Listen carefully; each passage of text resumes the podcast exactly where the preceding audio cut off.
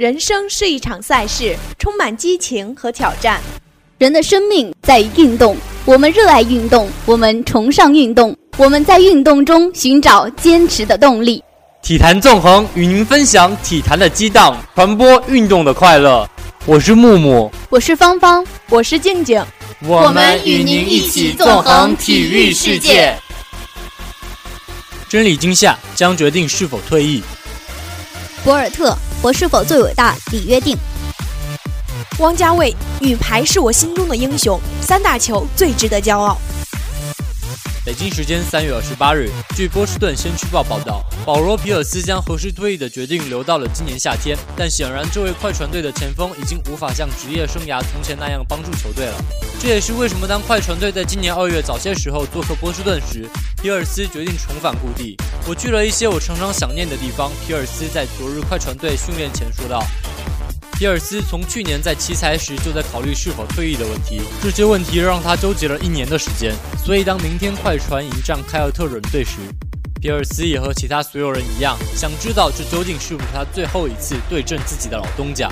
我去年就考虑过这个问题，皮尔斯说道。我会和我的家人在探讨这件事，看看我的身体状况如何。更主要的是聆听我内心的真实声音。我会保持训练，为下赛季做准备。但如果我内心的声音是否定的，那么我会做出决定。自从我离开波士顿，我会回忆从前的一切。皮尔斯说道。我会想起与队友相处的点点滴滴，那些客场之旅以及我们之间的感情，那些都是我非常怀念的东西。因为我在这里待了将近半辈子，我在客场之旅中拍了许多照片，与那些家伙们的照片。皮尔斯的决定似乎很大程度上取决于 KG，他们二人常常讨论要一起退役。如果加内特做出了退休的决定，那么显然皮尔斯的内心会比较煎熬。我肯定会考虑这些，皮尔斯说。我永远不清楚 KG 下一步做什么，因为他四五年前就说过自己要退役了。皮尔斯说道：“每一年他都说自己打不动了，但每一年他又都坚持下来了，这很棒。”皮尔斯甚至都想好了如何庆祝他们的退役。我们也许会和家人一起去一个岛上度假，皮尔斯说，收一两只古巴雪茄。我还从未去过古巴，但那时我就可以说走就走了。我们一直都有联系，我们一周至少发一回短信。皮尔斯说：“我上周还问了他，这个赛季就快要结束了。比赛也正告诉皮尔斯一个事实，他的数据如今正在全面下滑，许多事情都在走下坡路。我的比赛时间也会越来越少。”皮尔斯说道。所以这会儿我只想找到能够在季后赛帮助这支球队更富有效率的方式。数据对我来说已经是浮云了，而是我能如何帮助这支队伍。当皮尔斯被问起是否会感到失落时，他说：“其实还好吧，我不过是想再赢下一座冠军奖杯，因此我希望自己的油箱里还剩下一些油，能让球队再多一分机会。”博尔特，我是否最伟大？李约定。新华社圣地亚哥三月二十七日体育专电。牙买加男子短跑名将博尔特在接受智利最大的报纸《信使报》采访时表示，今年里约奥运会将会确定自己是否是一名最伟大的选手。我认为我几乎到了拳王阿里和球王贝利的境地。即将到来的奥运会将会确定我是否是最伟大的。如果我实现了历史上从未有过的100米和200米双三冠的话，就可以说是一件伟大的事。博尔特表示。说到自己目前保持的世界纪录何时能够被打破时，博尔特表示，这将是一个艰巨的任务。我自己到达那个地步很难，或许未来吧，但愿不是短期能够实现的。他补充说，博尔特认为九秒四应该是男子一百米的极限。另外，在两百米比赛中进入十八秒是可能的事情。在谈到目前田径界所面临的兴奋剂问题，博尔特表示自己为此十分难过。每当我们向前迈出两步时，总要出现三步倒退，这对体育来说是令人遗憾的事情。我所能做的就是继续快跑，教育年轻的选手，并向他们证明，不借助兴奋剂是可以跑得快的。只有努力训练和坚定的信念就可以做到。他说。说到自己平时的爱好时，博尔特表示，参加奥运会的时候，因为田径是最后项目，自己没有机会观看其他的比赛。平时除了训练就是休息。有空闲的时候就会观看羽毛球和游泳比赛，当然自己还会踢足球。这位名将还自信地认为自己的足球水平相当不错，可以踢前锋并进球数不少。我对曼联的成绩不满意，这个赛季基本上就这样了。个人认为范加尔不适合这个俱乐部。你问我是否愿意加盟曼联，我总是说希望能够有朝一日穿上曼联的球衣。如果能够给我这个机会，将是梦想成真的日子。博尔特憧憬着退役后的生活。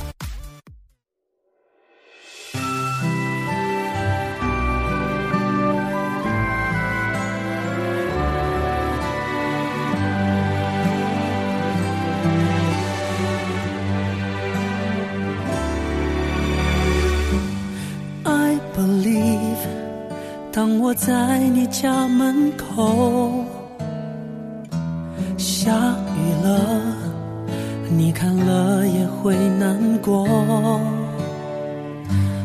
I believe，你不说话的时候，也是一种，其实你在回应我。虽然不曾说相信你正在懂，就算牵的不是我的手，我不真的难过。不知道在高兴什么，你的笑容，有时候也宁可当作你在为我加油。知道在妄想什么，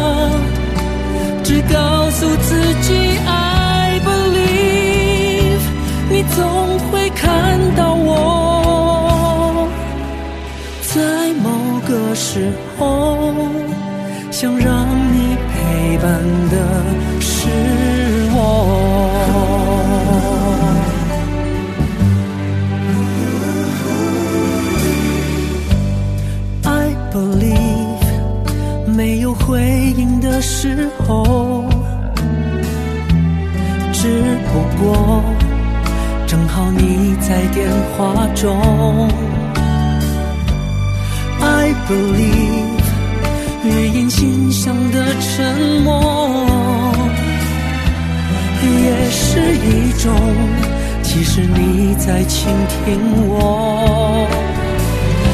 虽然不曾说相信你正在懂，就算牵的不是我的手，我真的不难过。不知道在高兴什么，你的笑容，有时候也宁可当作你在为我。加油！不知道在妄想什么，只告诉自己爱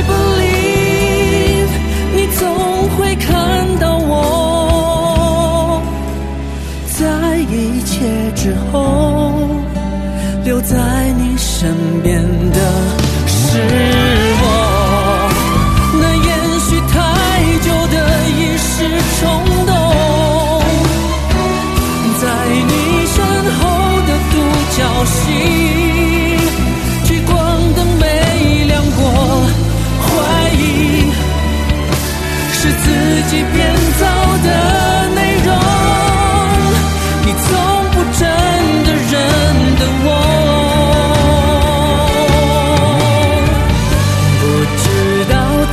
高兴什么，你的笑容有时候也宁可当。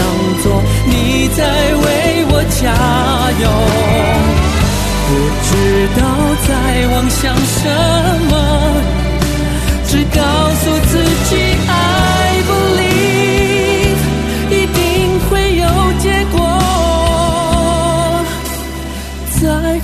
久以后留在你身边的是我。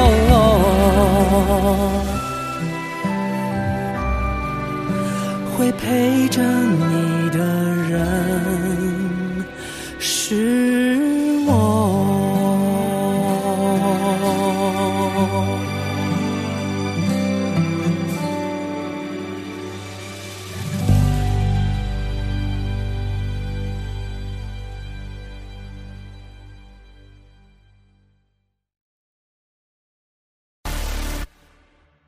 汪家卫，女排是我心中的英雄，三大球最值得骄傲。新浪体育讯，北京时间三月二十六日消息：世界因你而美丽，影响世界华人盛典二零一五到二零一六，昨晚在清华大学新清华学堂绚丽揭幕。郎平执教的中国女排登上本年度影响世界华人榜单。男排名秀汪家卫作为颁奖嘉宾为女排颁奖，他谈到了女排夺冠之后感到了久违的喜悦之情。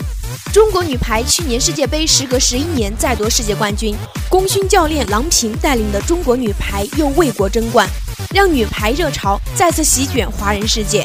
昨晚的颁奖盛典，由于郎平带领中国女排在福建漳州集训，无法前往现场，所以委托曾春蕾领奖。男排名秀汪家卫作为颁奖嘉宾，为中国女排团队以及郎平颁奖。曾春蕾从汪导手中接过奖杯。作为颁奖嘉宾，汪家卫对于女排的感情颇深。中国女排去年世界杯夺冠之后，汪家卫第一时间打电话给郎平，希望能够在回国之后宴请女排团队。并且以个人及其夫人名义出重金三百万人民币奖励中国女排，表达了自己对女排的支持。颁奖典礼上，汪家卫坦言，很高兴今天来到这个颁奖仪式现场，跟郎平应该有交往三十七八年。我们从一九七六年、一九七八年的时候认识，我是一九七六年进入中国男排，所以作为一个老队友、老战友，也同样做过运动员、做过教练员，很高兴为郎平，包括现在中国女排颁奖。他们是我心目中的英雄，也是三大球里面最值得骄傲的，所以很高兴来到这里。其实去年世界杯比赛，日本比赛每一天，我都是准时坐在电视机前观看那个比赛，每一局每一分，我也当过教练员，教练员的角度在分析，实在是很难最终拿到世界冠军，让我心里面有一种久违的喜悦。谈到女排夺冠时的心情，汪家卫依旧记忆犹新。他表示，当时就给远在日本的郎平打电话，可能有一些记者采访了我，就是比赛完了一分钟就开始往日本打电话。他们在日本比赛，给现场打电话，所以当时接的我记得很清楚，因为郎平被记者围住了，然后他们的副教练，我带的队员，当副教练接了电话说，郎平马上回电话，我明天一定在北京请你们全队吃晚饭，就是表达我的一些欣喜。所以这个心情到今天为止，我还是历历在目，很怀念，很感谢。听完体育新闻后，今天与大家分享中国古代的体育。射箭可谓中国古代体育项目的鼻祖。魏宗是《长山王遗传》记载，北魏孝武帝举行射箭比赛，他把一个能容两升的酒杯悬于百步之外，让十九个运动员竞射，谁射着酒杯了，酒杯就归谁。中国体育历史上最早的一次杯赛就是这么诞生的。唐代武则天设立武举制，有九项选拔人才的标准，其中五项是射箭。从唐到宋，射箭在民间更为普及。仅在当时的河北一带，民间组织弓箭社就有六百多个，参加人员三万多，这也是中国历史上最早的俱乐部了。元代有一种长跑比赛叫贵游赤，这是蒙古语，意思是快行者。当时的比赛是这样的：由元大都到元上都，距离一百八十里，在这之间赛跑。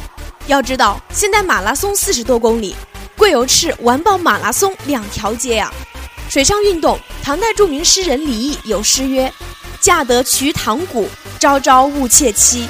早知潮有信，驾于弄潮儿。”现在，弄潮儿通常指勇于冒险的一类人，而在古代一段时期，弄潮儿特指那些游泳健将。归院诗虽重在埋怨夫君，但足以证明当时社会中游泳弄潮已相当盛行。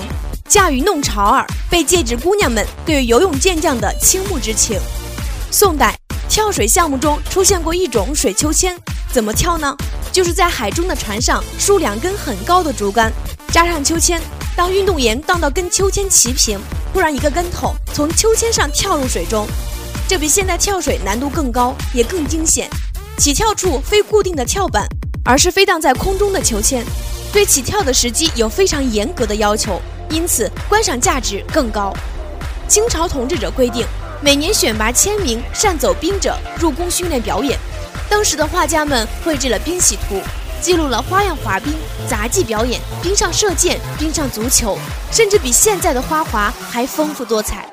摔跤，汉代有出戏叫《东海皇宫》。大意是皇宫的父亲被老虎吃了，皇宫为了报仇，与老虎脚底相搏，开了中国古代武打戏的先河。看过《水浒传》的都知道，第七十四回燕青质朴擎天柱描写的就是相扑比赛。到了清代，摔跤在宫廷中有了很大的发展，以至于专门设了一个机构叫善扑营，用来管理摔跤运动员布库们。说起布库，看过电视剧的人都知道，少年康熙皇帝擒拿鳌拜，就有他训练的一帮布库们的功劳。时间匆匆流逝，我们的栏目也接近尾声了，感谢您的收听，再见。节目编辑洪龙达，微博、微信上传者张泽明，供稿人陈伟兰。